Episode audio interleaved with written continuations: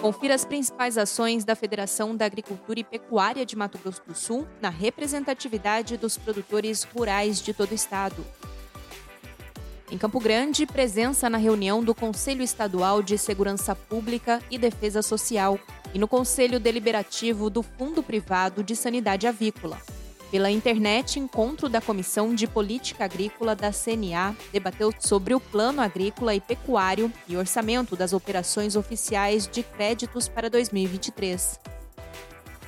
No interior do estado, o grupo técnico do Conselho Municipal de Meio Ambiente de Bonito tratou sobre a regularização de grandes geradores de resíduos. A FamaSul também esteve presente no Congresso Brasileiro do Ministério Público do Meio Ambiente em Bonito e em Brasilândia, negociação sobre o valor do ITR, imposto sobre a propriedade rural no município. O presidente do sistema FamaSul, Marcelo Bertoni, cumpriu extensa agenda durante a Expo Grande. Acompanhado por produtores rurais e entidades do setor produtivo, apresentou demandas do agro ao governador do estado, Eduardo Riedel. Bertoni assinou termos de cooperação com a Suzano Celulose para capacitação, com DECT para incentivo ao agronegócio e a BPO e a Crisul para a FamaSul Vantagens.